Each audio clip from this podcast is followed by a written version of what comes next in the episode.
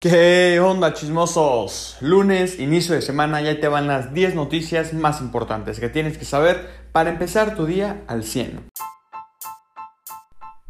Bienvenidos a El Chismógrafo Financiero, un podcast donde te vas a enterar de las noticias más actualizadas del mundo empresarial. ¿Qué onda? Soy Guayo Castellanos y es un placer contarte los chismes más calientitos de esta industria. 1. Según el financiero, Banco Azteca, de la mano de Ricardo Salinas Pliego, está en busca de ser el primer banco en aceptar Bitcoin en México. Ricardo tuiteó, Bitcoin es una buena forma de diversificar tu portafolio de inversión y creo que cualquier inversionista debería ponerse a estudiar sobre las criptomonedas y su futuro. En Banco Azteca estamos trabajando para traerlas a nuestros clientes y seguir promoviendo la libertad. 2. Rápidos y Furiosos 9 recaudó 70 millones de dólares en su debut en Norteamérica, convirtiéndose en el mayor estreno en taquilla desde el inicio de la pandemia. En total han recaudado más de 405 millones desde el debut fuera de Estados Unidos y Canadá en mayo, según CNBC. 3. Reino Unido prohíbe operaciones de Binance, que es la plataforma más grande de criptomonedas, a partir del 30 de junio según Reuters.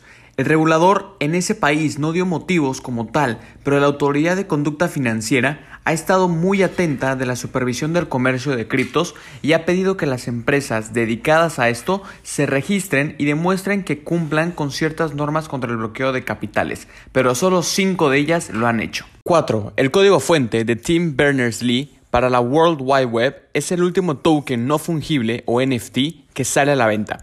La casa de subastas Sotheby's de Nueva York vende el programa que hizo nacer lo que hoy conocemos como Internet. La venta empezó el 23 de junio y termina el miércoles. La puja había alcanzado los 2.8 millones de dólares el viernes pasado, informa IANN. 5. Aeroméxico tiene una deuda de aproximadamente 4 mil millones de dólares con acreedores, según informa el economista. 6. Walmart está muy cerca de alcanzar a Mercado Libre y Amazon en ventas por comercio electrónico después de 8 años invirtiendo en ello.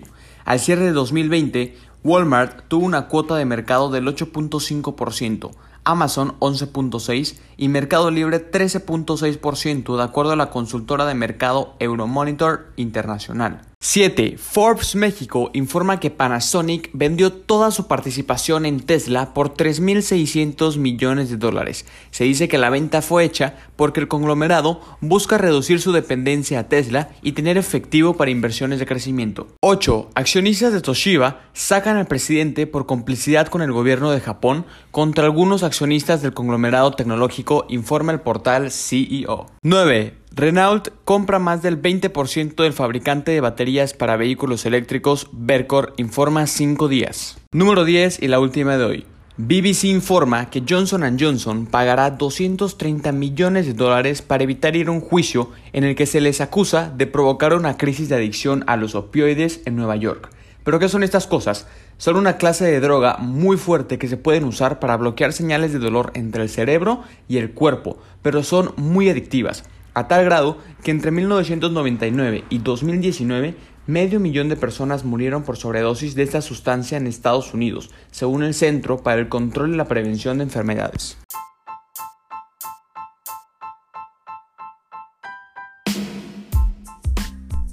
Y eso es todo por hoy. Compártelo con tus hermanos, papás, amigos, tíos, primos y si no te gustó, compártelo con tu ex, con tu suegra, con quien quieras. Construyamos un México más financiero e informado. Búscame en redes sociales como Guayo Castellanos en TikTok y Guayo Castellanos-bajo en Insta. Se escribe W-A-Y-O. Guayo. Ya sé, ya sé, está raro. No olvides seguir al podcast para que te enteres luego, luego del chismecito empresarial. Que tengas un excelente día. Hasta la próxima, chismoso.